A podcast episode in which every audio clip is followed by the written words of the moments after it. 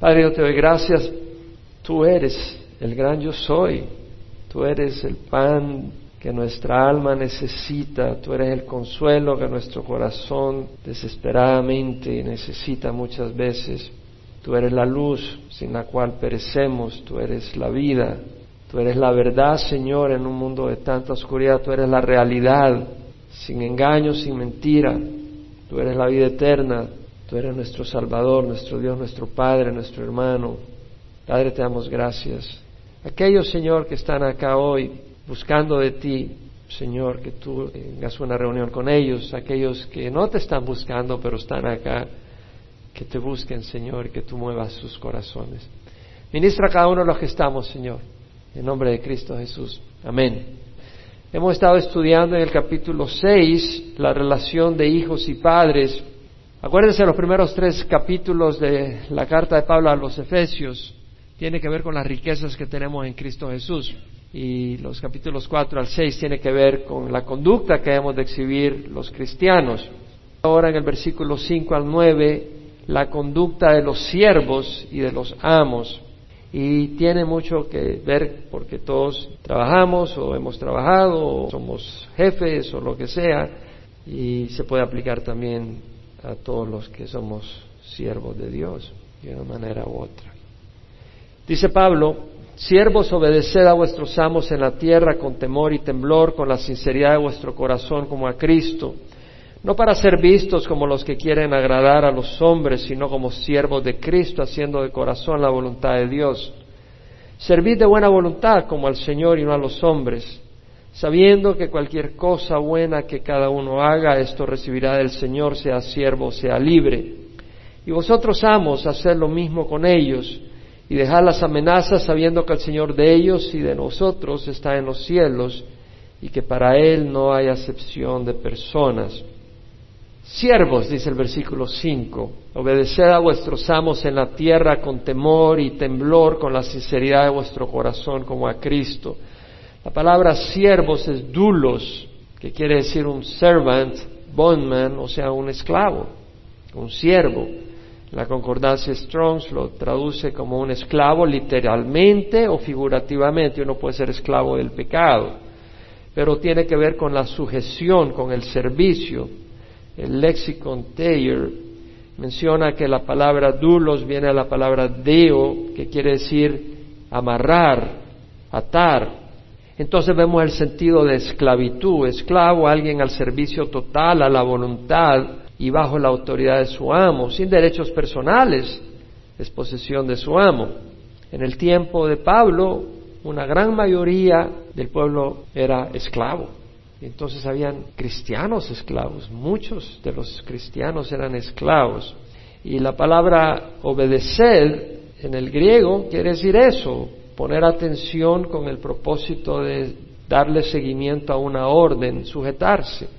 La palabra dulos, dice Harry Ironside, que fue un predicador en el siglo XVIII y XIX, traducido acá siervos quiere decir esclavos, aquellos que han sido comprados. La instrucción que en un tiempo fue dada para esclavos se aplica ahora a empleados.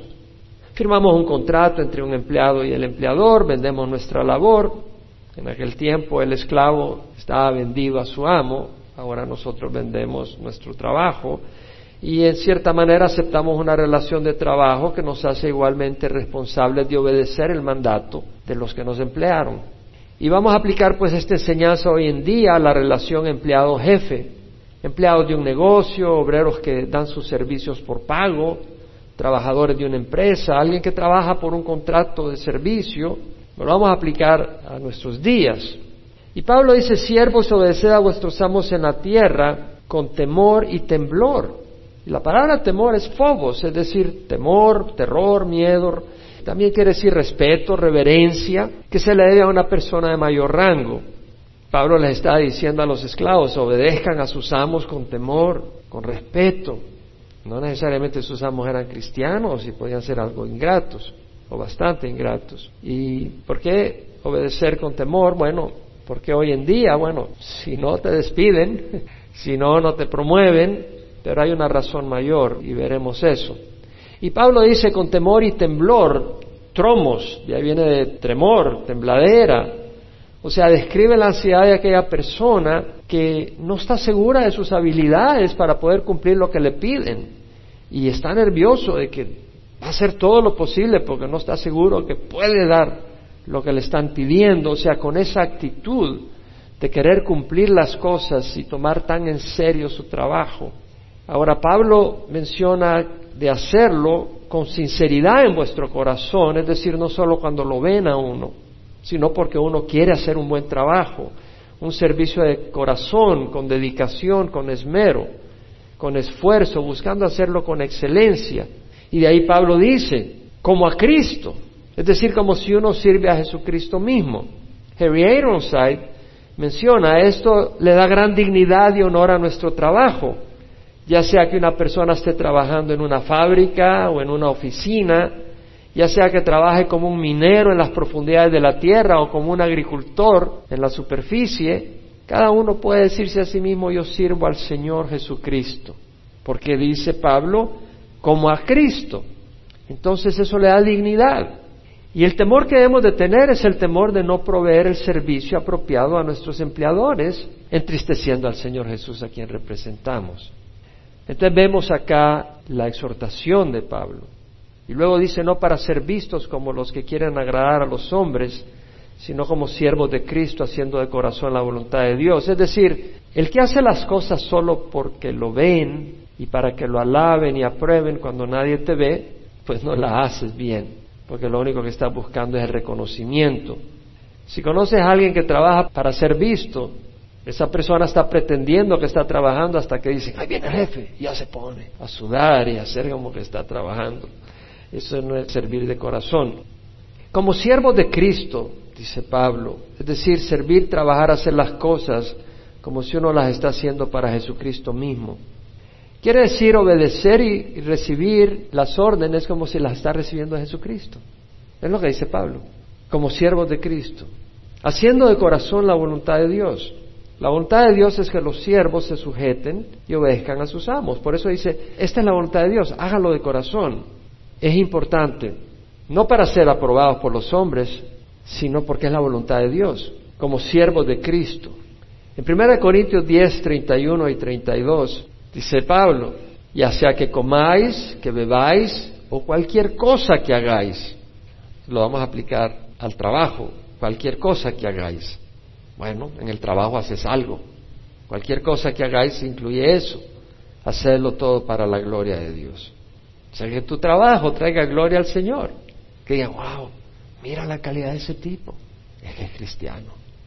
Yo recuerdo cuando yo crecía en El Salvador, yo crecí en la tradición católica muy fuerte y no sabía nada de la iglesia evangélica. Pero recuerdo que cuando era niño, en ese tiempo, la iglesia evangélica tenía un gran testimonio, los, los evangélicos.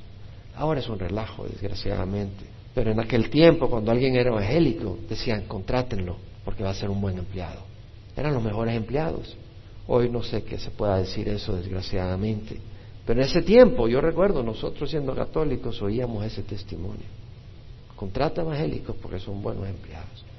Y Pablo dice, no seas motivo de tropiezo, ni a judíos, ni a griegos, ni a la iglesia de Dios, es decir, que tu trabajo no desacredite al nombre del Señor.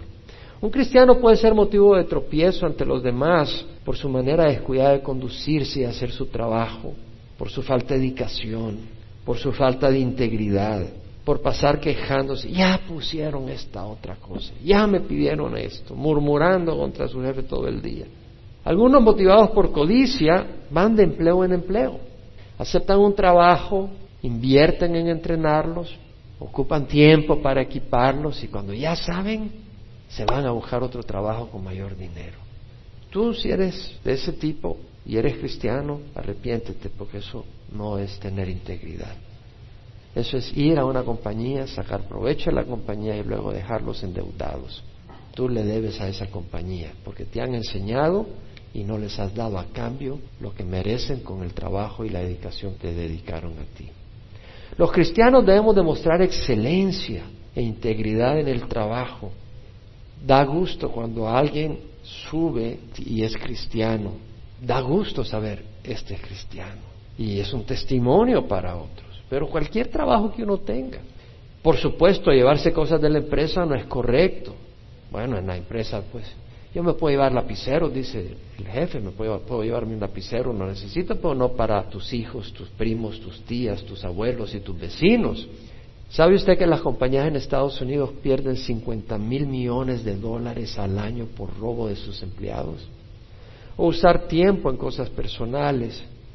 Estás en el trabajo y te tiras media hora haciendo cosas personales que te quitan de tu trabajo. O te pones a predicar a otros. Estás trabajando, pero espérate, no, déjame que tengo que darle el Evangelio. Yo soy cristiano. No, pues hazlo a la hora de tu almuerzo. No lo hagas a la hora de trabajo. O si tienes información confidencial. Si tú conoces información confidencial de un trabajo, no se lo vas a vender a la competencia. Y mucho menos agarra esa información para luego salirte y poner tu negocio contra ellos. Eso no es integridad. No llegues tarde, llega a tiempo.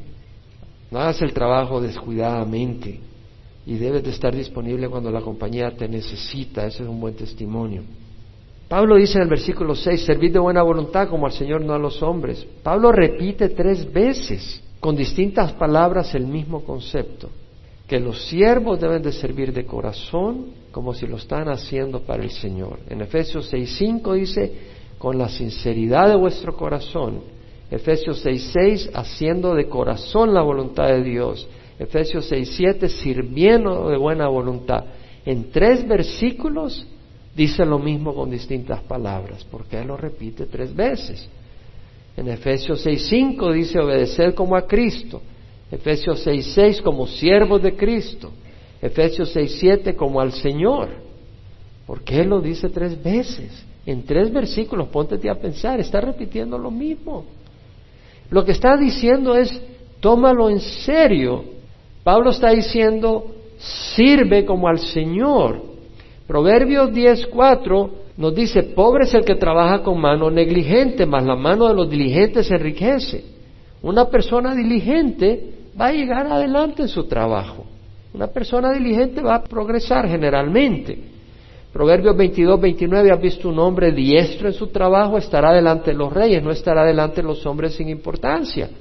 Ahora, si tú haces un buen trabajo, te va a beneficiar, pero si lo haces por el Señor, no solo por hacer dinero, no solo por prosperar, pero por dar testimonio para que el Señor sea honrado, vas a tener premio del Señor en el reino de los cielos. Te van a pagar acá y te va a pagar el Señor allá. Doble pago. La recompensa vendrá del Señor. Versículo 8 dice, sabiendo que cualquier cosa buena que cada uno haga, esto recibirá del Señor, sea siervo, sea libre. Este es un principio general para nuestra vida. Si hacemos lo bueno para honrar al Señor, si hacemos el bien, Dios nos recompensará. Gálatas 6, 7 al 10 dice, no os dejéis engañar, de Dios nadie se burla. Todo lo que el hombre siembra, eso segará. El que siembra para su carne, de su carne segará corrupción. El que siembra para el espíritu, el espíritu segará vida eterna. O sea, si tú siembras semillas de aguacate, no te va a salir un árbol de higos.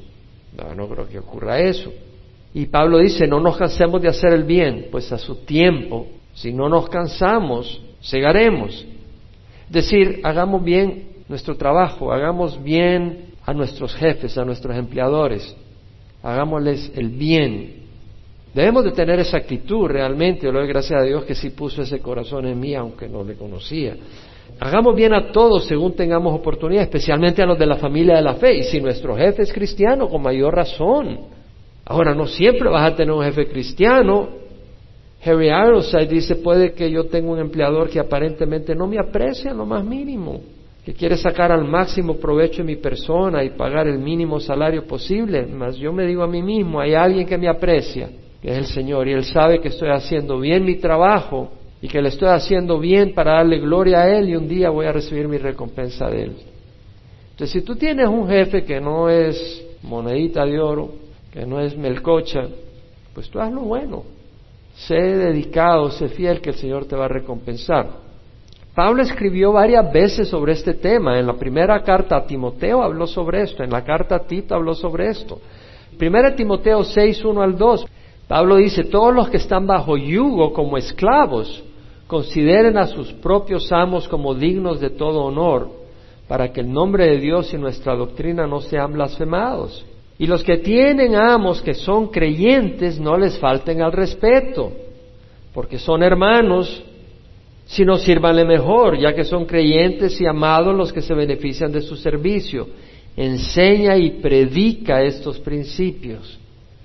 Es decir, Pablo dice, bueno, si tú tienes un jefe que es cristiano, no digas, ah, bueno, hermano, usted sabe que estamos sirviendo al Señor y estuve el domingo dedicado a la obra, así que llegué a las 10 de la mañana, yo sé que usted me esperaba a las 8, pero he estado en el Espíritu. Si estuvieras en el Espíritu llegarías a las 7.50, no a las 8. Tienes que hacer el trabajo. No, es que mi jefe es cristiano y entonces, mira jefe, ven, aquí tengo la Biblia, mira, fíjate que estaba y tu jefe, bueno, yo no te estoy contratando para que me vengas a leer la Biblia, estoy contratando para que trabajes, échale ganas. Si quieres después cuando termines, me lees la Biblia. Tito 2, 9, 10. Exhorta a los siervos a que se sujeten a sus amos en todo, que sean complacientes, no contradiciendo, no defraudando, sino mostrando toda buena fe para que adornen la doctrina de Dios nuestro Salvador con todo respeto o sea, vemos que es una manera de mostrar una doctrina hermosa. Hermanos, que nosotros, cuando nos vean, nos vean con agrado y que puedan glorificar al Señor. No decir, no, ya viene este que ya no lo aguanto. Y a ver cómo me despido de ella o de él. Solo que no quiero que me caiga el departamento de trabajo, el ministerio de trabajo, pero si puedo, lo despido la menor oportunidad. No, no debemos de ser así. Pedro escribió para siervos que tenían amos difíciles. Él estaba consciente de la dificultad para un siervo de sujetarse y tener buena voluntad y buena disposición a jefes que son muy exigentes, que no son amables. Pedro les dio instrucción, vaya a primera de Pedro, capítulo 2, versículo 18. Siervos, estad sujetos a vuestros amos con todo respeto, no solo a los que son buenos y afables, sino también a los que son insoportables. Fíjate. O sea, Pedro los está exhortando a sujetarse y a respetar a un jefe que es insoportable. Eso no quiere decir que si te están maltratando, si te están tomando ventaja, pues dedícate, haz un buen trabajo, pero si tienes la oportunidad de conseguir otro trabajo, consíguelo. No quiere decir que te tienes que quedar ahí, pero si no lo estás consiguiendo es porque Dios quiere trabajar en tu vida. Y Dios tiene un propósito. Veamos que dice, porque esto haya gracia ante Dios y por causa de la conciencia ante Dios, algunos sobrelleva penalidades sufriendo injustamente. Es decir, que si no te están tratando justamente, no empieces a amenazar, sino que trata de sobrellevar injusticias por honrar al Señor. ¿Qué mérito Ay, si cuando pecáis y sois tratados con severidad lo soportáis con paciencia, pero si cuando hacéis lo bueno sufrís por ello y lo soportáis con paciencia, esto haya gracia con Dios. Aquí no le estoy dando una receta humana, le estoy dando una receta del Señor. Si yo le diera una receta humana, le diría, bueno, si a, fulano le subieron y a ti no te subieron, échale al Ministerio de Trabajo. Pero los cristianos el Señor nos llama a tratar de vivir en paz y a dar un testimonio. De nuevo, no quiere decir de que si estás en una situación difícil te tienes que quedar ahí. Si el Señor te pone en tu corazón paz de que busques otro trabajo, busca otro trabajo, punto. Pero mientras estás ahí, tienes que dar un buen testimonio y no estar que al fulano le subieron cinco centavos más que a mí, le voy a hacer la vida imposible al jefe hasta que me suba los cinco centavos. No podemos ser así. Versículo 20, ¿qué mérito hay si cuando pecáis y sois tratados con severidad lo soportáis con paciencia? Es decir, si te dieron paliza por andar de metido, pues por andar de metido te dieron paliza. ¿Qué mérito hay que recibiste la paliza? Pero si cuando hacéis lo bueno sufrís por ello y lo soportás con paciencia, esto haya gracia con Dios. Haz lo bueno, haz un buen trabajo. Para este propósito habéis sido llamados. Pues también Cristo sufrió por vosotros dejando ese ejemplo para que sigáis sus pisadas. Esto no tiene nada que ver con la iglesia que dice pare de sufrir que está ahí en Santana. Ahí dice, pare de sufrir. Dios no quiere que sufras. Aquí dice que Dios quiere que sufras. Dios te ha llamado para sufrir. Dios nos ha llamado para sufrir. Sufrir injusticia. ¿Por qué? Porque es la única manera con que el mundo va a ver a Cristo. En la manera que respondemos distinto. El cual no cometió pecado, no cometió pecado, imagínese. Había un pastor que estaba diciendo que no había confirmación en la Biblia que Jesús no había pecado. No, eso es una blasfemia. Yo que me llegó el periódico de Los Angeles Times vi que el hijo de García Márquez gran figura literaria latinoamericana, y él no cree en Dios. Y ha hecho una película que se llama Jesus and Son, Jesús y Hijo, que tiene que ver con la historia de Jesús en el desierto. ¿de dónde este hombre que ni conoce nada de Jesús se pone a hacer una película de Jesús? Y ahí va la gente. No se da cuenta la seriedad de querer representar a Jesús y hacerlo equivocadamente ante otros. El juicio que eso conlleva. Cosa seria. Él no cometió pecado, ni engaño alguno se halló en su boca. Por eso, si quieres saber de Jesús, no vayas a ver películas de Jesús, lee la Biblia, ven a la iglesia.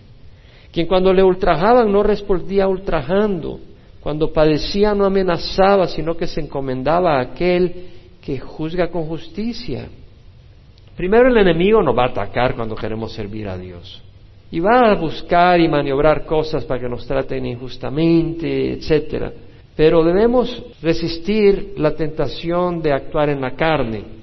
Al hacerlo causamos impacto, porque la gente se va a dar cuenta que no estamos actuando en la carne como la gente normalmente actúa y, y le va a mostrar que nuestro Dios es un Dios poderoso para que le obedezcamos en contra de lo que suena natural, tiene que ser un Dios que tiene autoridad.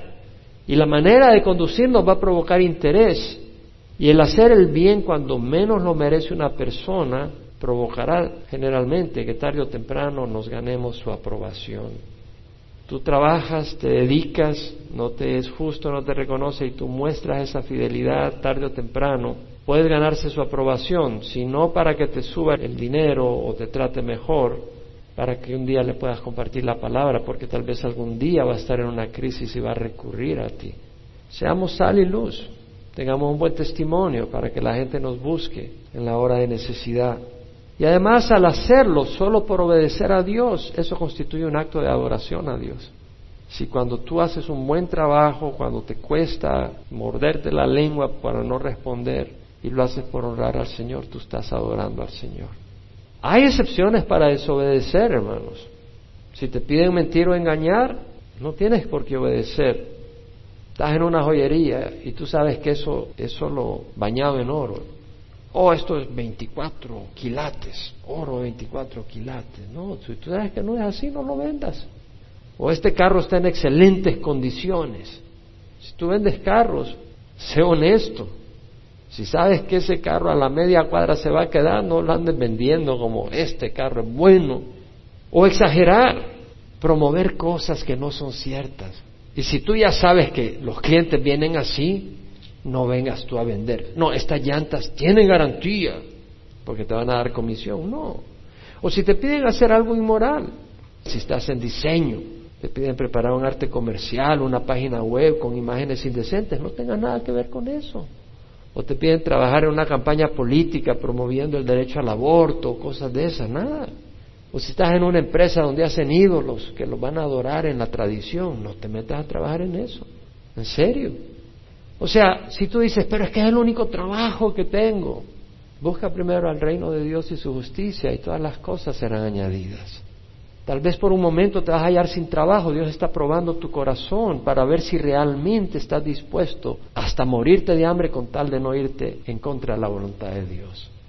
Si te mueres de hambre, pues te mueres y vas al cielo. Pero si estás bien gordito y te vas al infierno, ¿de qué sirve? Tenemos que pedir, hermanos, al Señor de acuerdo a su voluntad. Mateo el Señor dice, pedid y se os dará. Buscad y hallaréis, llamad y se os abrirá, porque todo el que pide recibe, el que busca Ay, ay, al que llama se le abre. Si uno de ustedes que es padre, su hijo le pide pan, no le dará una piedra. Si le pide un pescado, no le dará una serpiente. Y si ustedes siendo malos saben dar buenas dádivas a sus hijos, cuanto más vuestro Padre Celestial dará cosas buenas a quienes se lo piden. Es una promesa, ¿es una o no lo es? Es una promesa.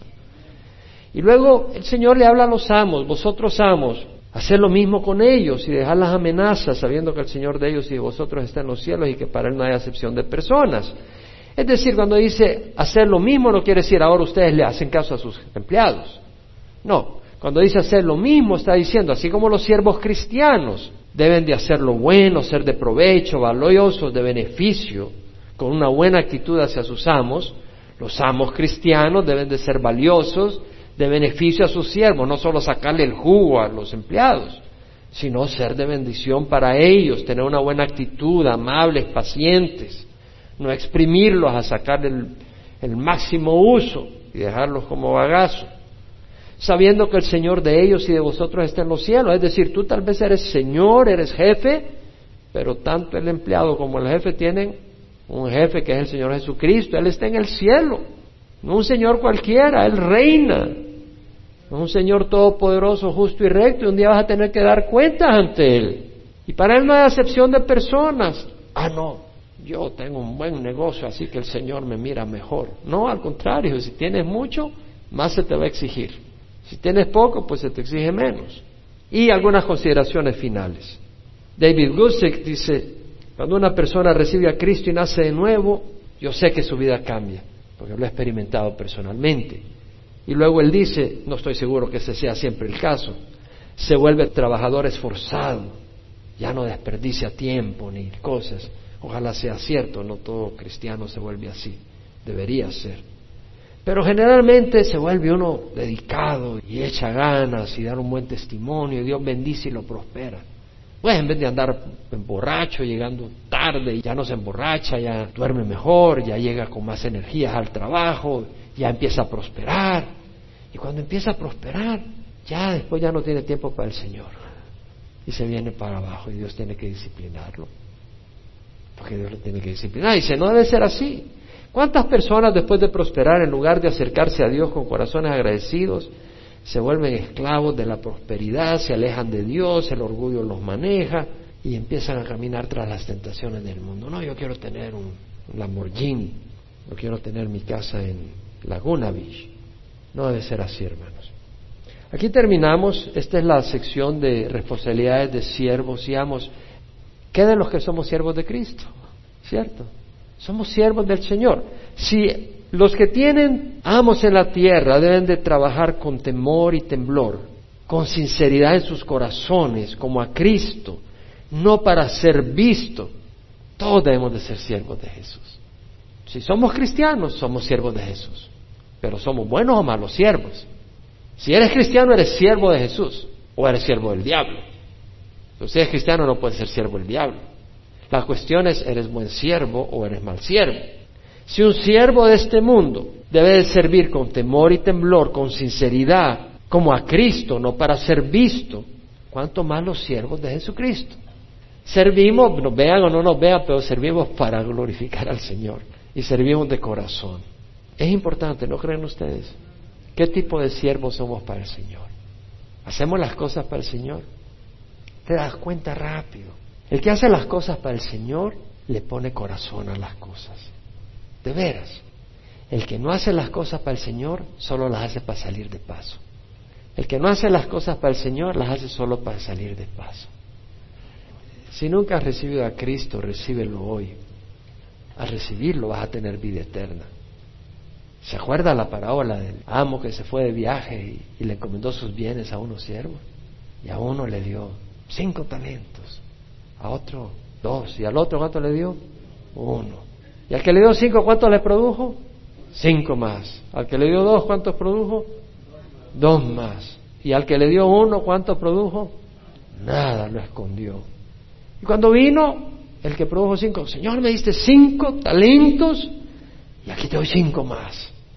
Bien, siervo bueno y fiel. Sobre lo poco fuiste fiel, sobre lo mucho te pondré. Entra en el gozo de tu Señor. El que le puso dos, ¿cuánto produjo? Dos. Amo aquí están los dos talentos que me diste y dos más. Bien, siervo bueno y fiel.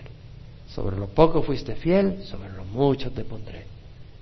Y el otro, oh, yo sabía que eres un amo duro, recoges donde no has esparcido, demandas ni lo que has sembrado. Así que agarré ese talento que me diste, ahí lo escondí. Siervo malo, perezoso están esperándote. Estás destinado a las tinieblas eternas. Qué cosa seria. Dios nos ha dado muchas bendiciones. ¿Quién puede decir amén? Nos ha dado su palabra. ¿Quién puede decir amén a eso? Tenemos la palabra del Señor. Tenemos la palabra de Dios. ¿Cierto o no? Nos ha dado una familia en el Señor. Dios nos ha bendecido, hermanos. Dios nos ha bendecido. Seamos fieles con lo que Dios nos ha dado. Seamos fieles. Un día vamos a dar cuentas. El tiempo es corto. El Señor viene pronto. ¿Tú crees que yo estoy loco? Así decían de Noé. El Señor viene pronto, hermanos. No pierdas tu tiempo, no lo desperdicies. Vive para el Señor. Recibe a Jesús. Si tú no estás viviendo para el Señor, recibe a Jesús. No te quedes atrás. Tú sabes de que Noé no pudo haber hecho toda esa arca él solo. Alguien le tuvo que ayudar. Tú sabes que los que le ayudaron se quedaron. Asegúrate que conoces al Señor, mi hermano. Asegúrate que conoces al Señor. Ahí recibe a Jesús a donde estás. Inclina tu rostro y ora conmigo. Padre Santo, te ruego perdón por mis pecados. Hoy recibo a Jesús como mi Señor y mi Salvador.